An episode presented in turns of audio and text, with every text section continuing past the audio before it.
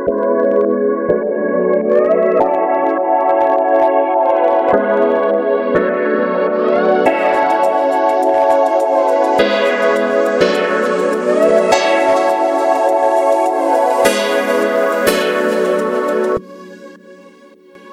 à tous, je suis avec Carla, Naomi et Anaïs de la classe 4e 3 du collège Jean Moulin. Elles vont nous parler de l'économie de la pêche dans le monde. Bonjour Les océans recouvrent 70% de la surface de la Terre. En 1980, la quantité de poissons diminue. Depuis, ils ne remontent pas. Certains pêcheurs deviennent donc pirates. Ils pillent les fonds marins et les bateaux d'autres pêcheurs. Il y a certaines rivalités entre les États. Ils se disputent les zones de pêche. Depuis maintenant 50 ans, les océans sont pollués par les hydrocarbures, pétrole, gaz et par les déchets. Ça met en danger les poissons. Pour vérifier, nous sommes allés demander à un pêcheur de Madagascar. Il s'appelle Maïten Ratsiraka. Il y a 10 ans, je gagnais 310 dollars grâce aux 60 millions de kilos de sardines. Je pêchais avec mes frères. Aujourd'hui, je gagne plus de 57 dollars à cause des braconniers. Nos bateaux se font arraisonner. Et d'autres pêcheurs des eaux malgaches nous sont, nous sont aussi dit que beaucoup d'espèces maritimes disparaissaient. Elles disparaissent à cause de la pêche. Elle est beaucoup trop active. Merci de nous avoir écoutés. Bonne journée. Bonne journée. C'était Carla, Naomi et Anaïs qui nous ont parlé de la- de l'économie de la pêche dans le monde. Au revoir.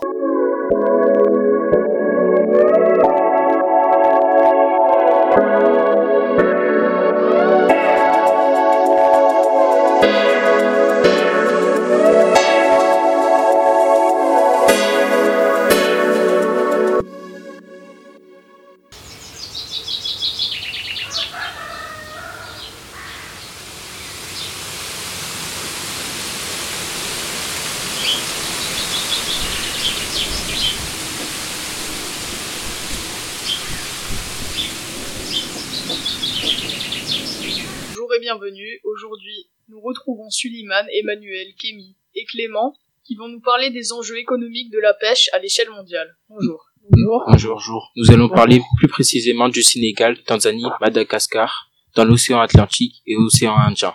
Euh, Kémy, quelles sont les méthodes de, de pêche euh, au Sénégal? Les méthodes au Sénégal sont artisanales car ils utilisent des matériaux comme le bois, comparé aux autres pays qui utilisent des matériaux solides. Nous allons parler du monde à présent.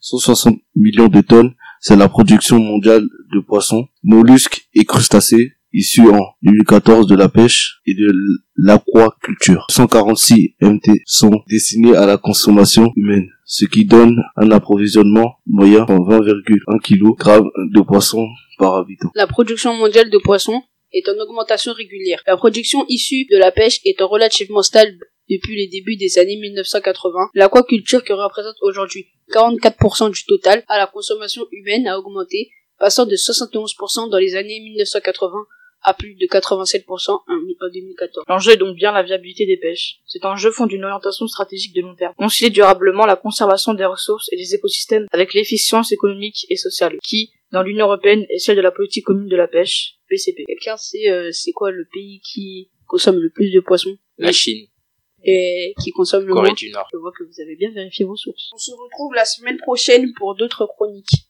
Au revoir. Au revoir.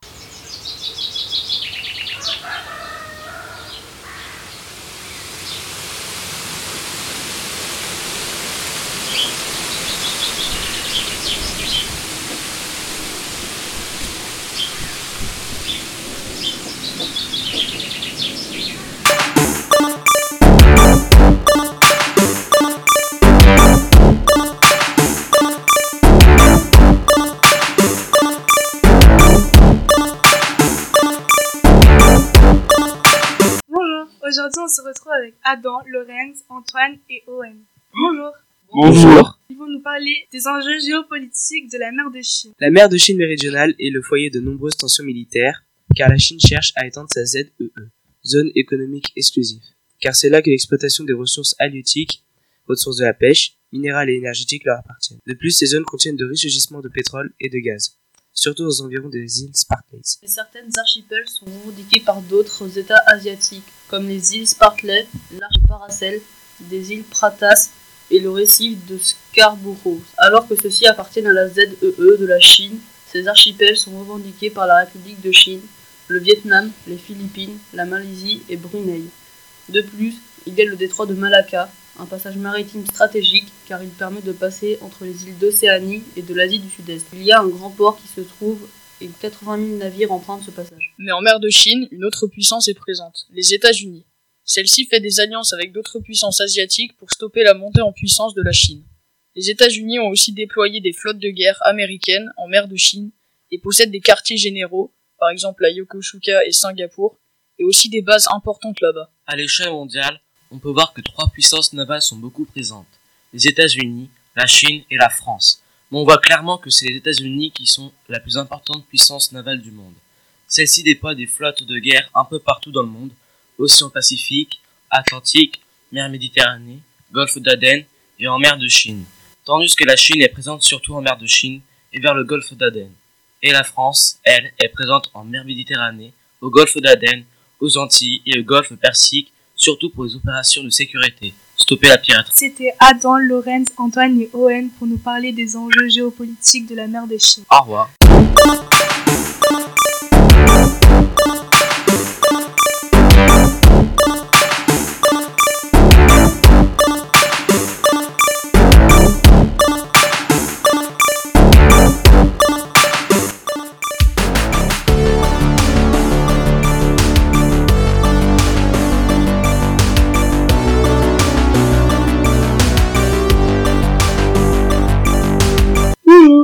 Aujourd'hui on se retrouve avec Jade, Fanny et Manon. Bonjour. Bonjour. Bonjour. Bonjour. Elles vont nous faire la présentation de la chronique MDC qui veut dire mer de Chine. Euh, nous allons commencer avec euh, vous, Tiffany.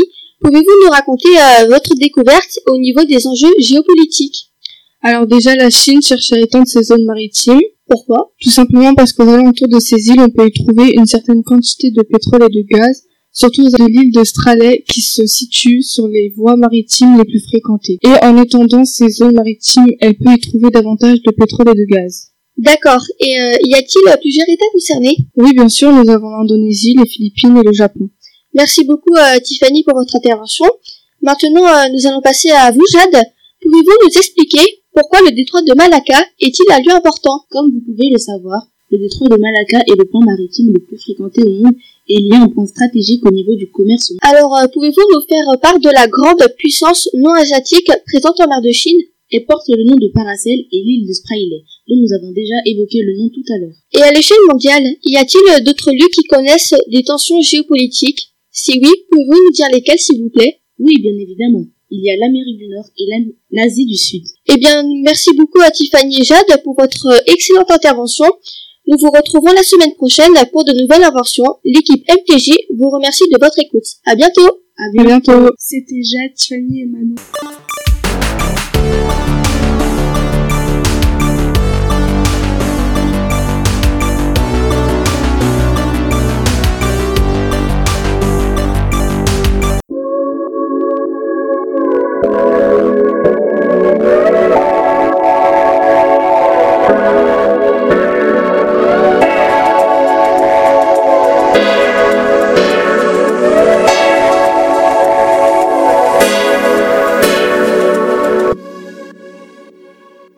Bonjour à tous, aujourd'hui nous allons interroger deux géographes qui vont nous en apprendre davantage sur les enjeux énergétiques des océans. Bonjour. Bonjour. Quelles sont les différentes ressources que nous pouvons exploiter grâce à l'océan?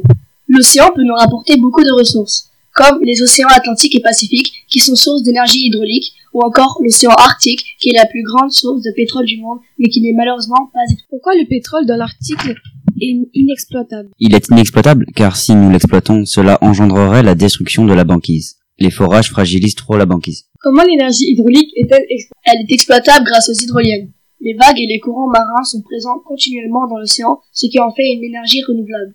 Quels sont les avantages des énergies hydrauliques? Elles sont renouvelables, leur production n'entraîne pas d'émissions de CO2 et ne génère pas de déchets toxiques. Elle est fiable, c'est-à-dire qu'il y a très peu de perturbations en termes de puissance électrique qui soient dues à ce type de centrale. Nous vous remercions de toutes ces informations que nous vous avez apportées. À bientôt pour des... Au revoir.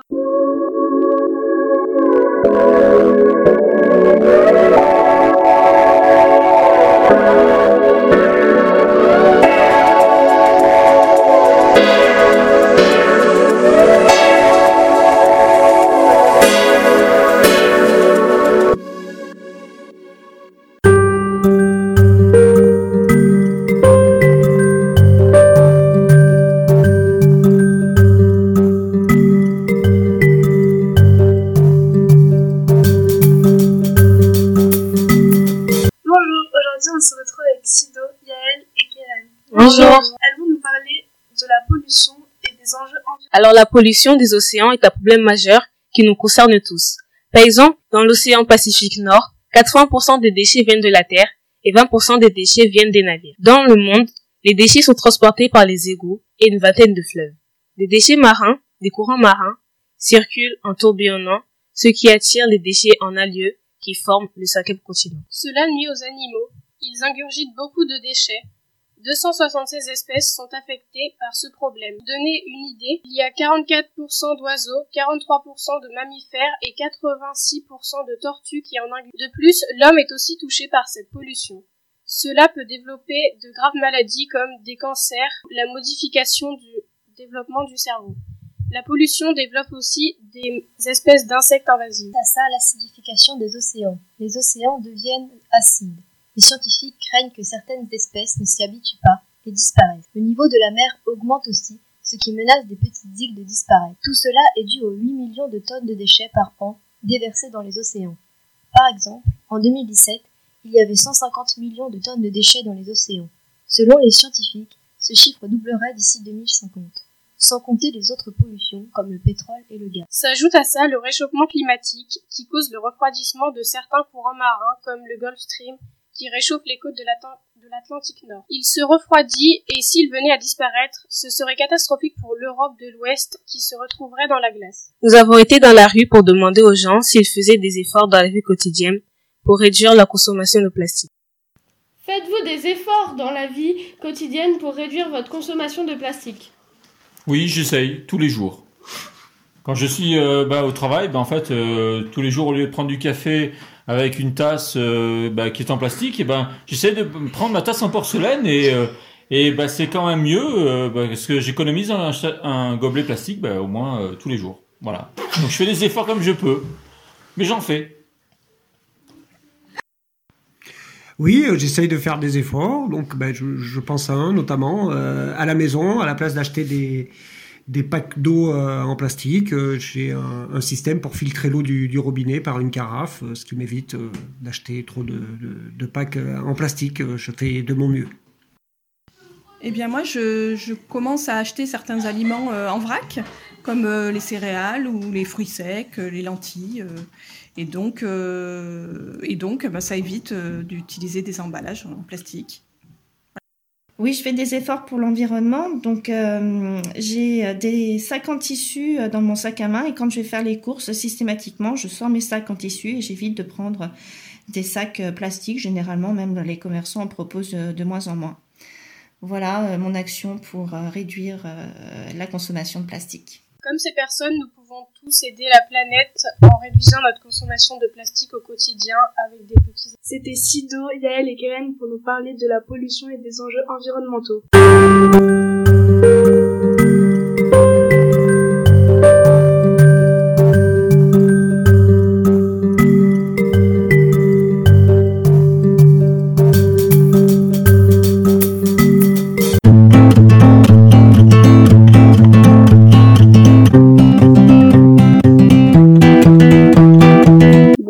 Tous et à tous. Aujourd'hui, nous allons parler des problèmes de la pollution sur les sacs plastiques en compagnie de Kevin, Mathias et Julien. Bonjour. Bonjour. Merci de m'accueillir. Je suis Julien et aujourd'hui, je vais vous parler des grands problèmes sur la pollution plastique. Je vais commencer par le Pacifique Nord. Le plus souvent, les déchets plastiques viennent de la Terre et je vais vous parler des phénomènes qui provoquent la concentration des déchets dans certains endroits et le plus souvent les courants marins. Voilà, maintenant je vais laisser la parole à mon collègue Mathias. Alors euh, moi je vais vous parler des sur la pollution plastique, des problèmes que cela pose, des effets euh, des courants marins sur le climat, puis enfin du phénomène qui explique euh, le refroidissement des eaux de l'Atlantique Nord. La pollution des déchets provoque de nombreux problèmes, comme 90% des oiseaux qui ont déjà avalé au moins un résidu de plastique, d'après une étude récente. Le plastique est très polluant, composé de matières toxiques euh, qui sont déversées en énorme quantité dans la mer. Cela n'est vraiment pas sympa pour les oiseaux. C'est vrai, ça détruit tout leur environnement. Courant marin provoque le changement du climat qui semble avoir un impact sur la circulation des océans. C'est grave car euh, les courants marins jouent un rôle majeur dans la régulation thermique de la planète. Le phénomène qui explique le refroidissement des eaux de l'Atlantique Nord, il y a la libération d'eau froide dans l'Atlantique Nord, consécutive à la fonte de la banquise arctique, entraîne un affaiblissement des effets assourdissants du Gulf Stream sur le climat de l'Europe occidentale. Je vais laisser la parole à l'autre collègue Kevin euh, sur euh, présent sur notre radio aujourd'hui pour nous expliquer d'autres phénomènes sur la pollution plastique. Alors rebonjour et merci de m'accueillir ici. Alors à votre avis, quel est le courant marin qui reste être modifié par ce refroidissement et quelles sont ses conséquences? Alors le courant marin qui reste être modifié par celle dans l'Atlantique Nord entre le nord-est américain et l'Europe occidentale. Il semble que cela a un impact sur, le, sur la circulation océanique. Et quelle autre pollution dégrade ces océans? Elles sont souvent dégradées par d'autres pollutions autres que le plastique, comme le nucléaire ou rejet radioactif comme le pétrole. Merci pour nous avoir accueillis et à bientôt j'espère. Au revoir. Au revoir. Au revoir.